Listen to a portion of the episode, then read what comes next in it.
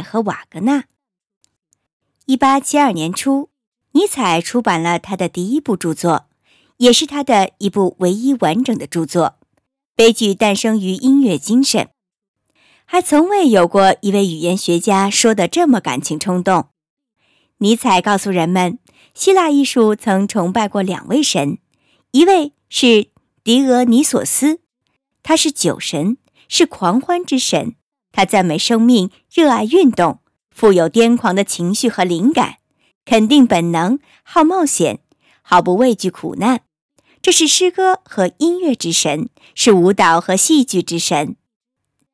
而另一位阿波罗神，则是宁静和安详之神。他满怀审美情趣，擅长理性沉思，高歌逻辑的严整和哲学的静穆。这是绘画之神，是雕塑和史诗之神。瑰丽的希腊艺术就是这两个理想之神的融合，是狄俄尼索斯永不安宁的男性之力与阿波罗温文尔雅的女性之美的有机结合。在戏剧中，狄俄尼索斯指挥生命大合唱，而阿波罗则导演生命的对白。狄俄尼索斯的信徒们装扮成半人半兽的森林之神，这情形直接组合成了大合唱。而对白却是一种反思，一种对情感经验的回味余韵。希腊戏剧最深奥的特征就是狄俄尼索斯凭艺术战胜了悲观主义。希腊人并不是我们在现代诗文中所见谈到他们时那样愉快乐观的人，他们深知生活的沉痛、生命的短暂和悲惨。有一次，尼达斯。也就是贪财之神向希勒诺斯森林之神询问：“人的最佳命运是什么？”希勒诺斯回答道：“命如浮游可怜的人呢？命运多舛、苦难重重的孩子呀！你为什么逼我说出那不如不说为好的话来呢？最好的命运是可望不可及的，那就是不出生，不如乌有。但这已不可能。次好的是早早死去。”显然，他们一点也不了解叔本华，不了解印度人。然而，希腊人通过灿烂的艺术克服了他们灰溜溜的幻灭之感，他们超越自己的苦难，创造出蔚为壮观的戏剧世界，并且发现，只有作为一种审美现象，作为艺术家冥思的对象，并在想象中重现生活和世间万物，才显得是有意义的。庄严崇高的。是艺术制服了丑恶，悲观主义是颓废的征兆，乐观主义是肤浅的征兆，只有悲剧乐观主义才是强人的神貌。强人探寻着强烈而深广的人生经验，哪怕遭受痛苦的折磨，仍能欣然发现斗争就是人生的法则。悲剧本身就证明，事实上希腊人不是悲观主义者。正是强人精神创造出艾斯库罗斯戏剧和前苏格拉底哲学的岁月，才是希腊的辉煌时代。苏格拉底这位典型的玄学家，象征着希腊品格的衰微。昔日体魄和心灵如同马拉松般的强健，现在却越来越多的牺牲在含混不清的启蒙上，结果体力和心力逐渐孱弱了。批评性哲学取代了前苏格拉底的哲理诗，科学代替了艺术，理智代替了本能，辩证法取代了游戏竞技。在苏格拉底的影响下，柏拉图这位运动健将变成了审美家，这位戏剧家变成了逻辑学家。他憎恨激情，变出诗人，做了个基督教以前的基督教徒，做了个认识论者。在德尔菲城阿波罗神殿上，镌刻着那样冰冷冷的至理名言：“认识你自己，切勿过分。”这话在苏格拉底和柏拉图口中，却变成了蛊惑人心的谬论。智慧是唯一的美德，而到了亚里士多德的手里，则成了使人软弱的中庸之道。一个民族年轻时能创造神话和诗歌，衰落了。就摆弄出哲学和逻辑。希腊年轻时塑造了荷马和埃斯库勒斯，衰落了则成全了欧里庇得斯。他是由戏剧家转变而来的逻辑学家，是位理性主义者，摧毁了神话和信仰。他也是一位伤感主义者，摧残了壮年时代的悲剧乐观主义。他是苏格拉底的战友，鼓动阿波罗的一群光彩照人的辩论家和演说者，把狄俄尼索斯的合唱队赶下舞台。难怪德尔菲城的阿波罗神谕早就预言，说苏格拉底是希腊人中最聪明的人，而欧里庇得斯是仅次于他的第二聪明的人。无疑，阿里斯多芬那不偏不倚的本能，对苏格拉底和欧里庇得斯怀有同样的误感，并在他们身上见到文化衰败的真相。他们改变了主意。欧里庇得斯最后的剧作《酒神的伴侣》，就是他向狄俄尼索斯的屈服，也是他自杀的序曲。苏格拉底在狱中竟操起了酒神音乐来安慰他的良心。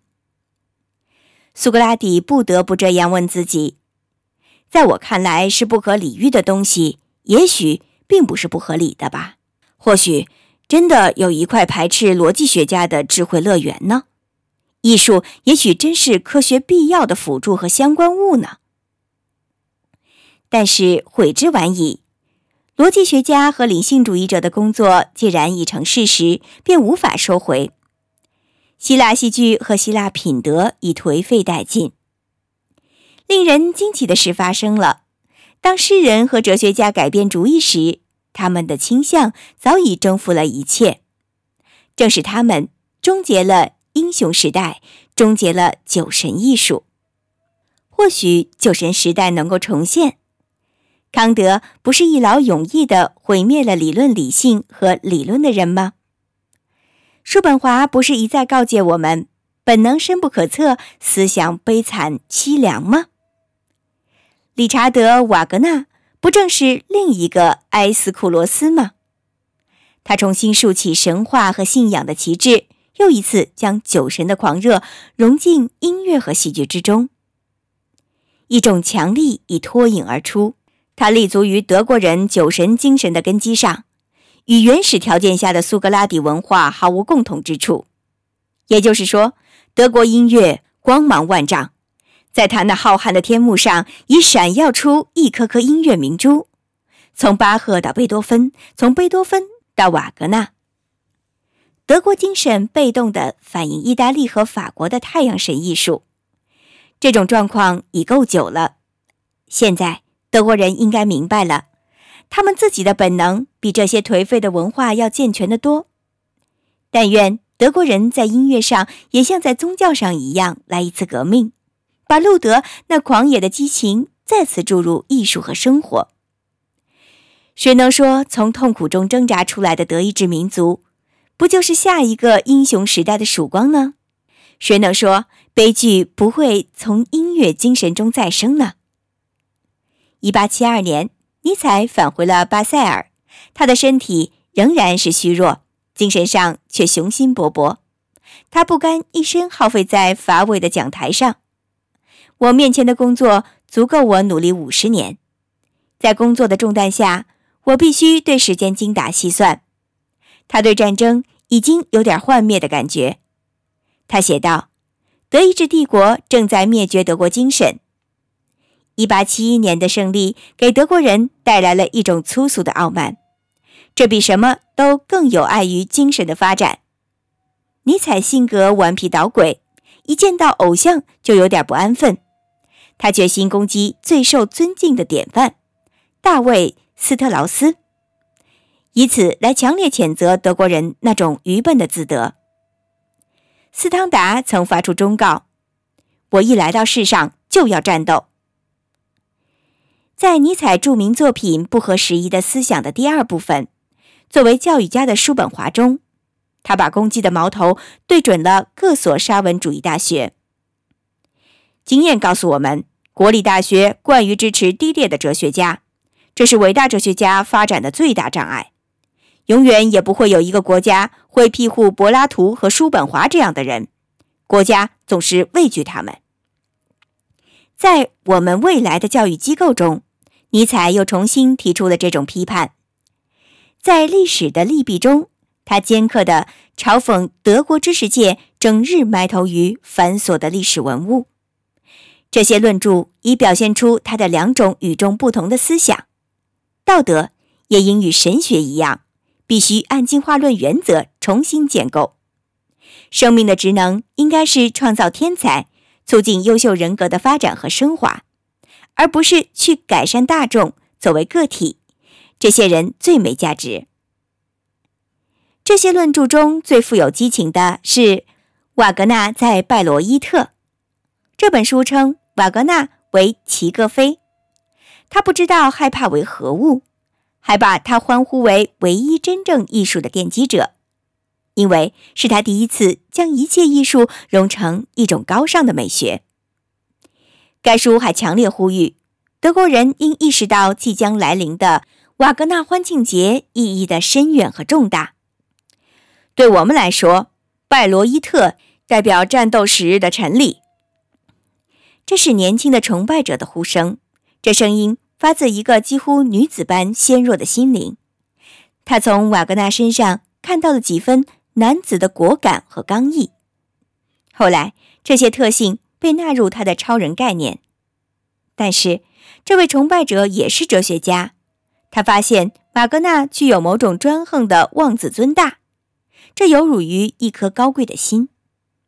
尼采不能容忍瓦格纳攻击1871年的法兰西，见到瓦格纳嫉妒勃拉姆斯，尼采极为震惊。这些颂扬性文章对瓦格纳可以说是不好的预兆。世界长远以来就是东方化了，现在人们渴望来点希腊味儿。不过，尼采已经认识到瓦格纳是半个犹太人。接着，1876年，就在拜罗伊特，瓦格纳的歌剧一页接一页地搬上舞台，毫无间断。而瓦格纳的崇拜者已变成了那些大大小小的皇家贵族、公子王孙和休闲的富人，他们挤掉了那些贫穷的信徒。突然，尼采明白了，瓦格纳是多么像盖耶呀！尼伯龙根的《指环》的成功，在很大程度上靠的是剧中处处可见的戏剧性效果，而且，那么遥远的情节，有的在音乐中消失，却进入戏剧中去了。我曾想象戏剧应是充满和谐之音的，其形式脱胎于浪漫曲，但是那种格局受到外行的热烈欢迎，瓦格纳也就身不由己地被引入了歧途。尼采可不想走这条路，他憎恨那种戏剧和歌剧。如果还待在这里，我肯定会疯的。我怀着恐怖的心情等待着一个个冗长的音乐晚会，我再也不能忍受了。因此，正当瓦格纳成果辉煌、受到全世界膜拜时，尼采逃跑了，没有留给瓦格纳一个字。是的，他逃跑了，他厌倦了一切。什么浪漫主义娇柔散漫的狂想曲，什么理想主义的欺骗，什么人类心灵的软弱，这些曾在这里赢得了一颗最勇敢的灵魂。于是他逃到了遥远的伦索托，在那里还是碰到了瓦格纳。瓦格纳刚从胜利的欢庆中清闲下来，满脑子全是他正在写的一个新歌剧《帕西法尔》。这歌剧要颂扬基督教。仁慈和那苍白无力的爱，他要展现的是一个得救的世界。救世主是个十足的傻瓜，这傻瓜就是耶稣基督。尼采转身就走，没说一句话。从那以后，也从未与瓦格纳打过招呼。我不可能去承认对自己都不坦诚的伟大。一发现这类事，我就觉得一个人的成功确实不值什么。尼采宁愿喜欢齐格弗里德这个叛逆者，也不要帕西凡尔这位圣徒。只要想起基督教的道德价值和远远超过其神学缺陷的美丽，尼采就不能宽恕瓦格纳。在瓦格纳事件中，尼采怒火冲天，发疯似的对瓦格纳劈头盖脸攻击了一番。瓦格纳向一切虚无的佛教特性吹牛拍马，并且在音乐中掩饰这一点。他吹捧各种基督教徒，献媚于各种宗教形式和颓废的腔调。查理德·瓦格纳，一个老朽的浪漫主义者，一个无药可救的浪漫主义者，一下子拜倒在神圣的十字架前。难道就没有德国人亲眼目睹这悲惨的一幕，同情地背错掉这凄凉的情境吗？难道我是唯一注定要经受痛苦的人吗？过去我也是堕落到极点的瓦格纳信徒。是啊，我也是这个时代的产儿，就像瓦格纳一样，是一个颓废者。但是我现在已经认识到了这一点，而且我已经做出了批判。尼采比自己所想象的还更崇拜阿波罗，他敏感、脆弱、温文尔雅，不喜欢狄俄尼索斯的狂野活力。也不喜欢削弱意志的酒、诗歌和爱情。瓦格纳曾对福斯特尼采说：“你的哥哥性情太文弱，是生活的最不惬意的人。有时我开开玩笑，他就感到非常难堪；每当这时，我就故意开得更凶。”尼采酷似柏拉图，他唯恐艺术不能教化人们变得坚强，他自己柔弱多情。就以为全世界的人都像他一样有信奉基督教的危险，不曾有足够的战争来迎合这位温柔的教授。他心情平静时，也知道瓦格纳和自己一样没错。帕西法尔的温和，如齐格弗里德的强壮，同样是必须的。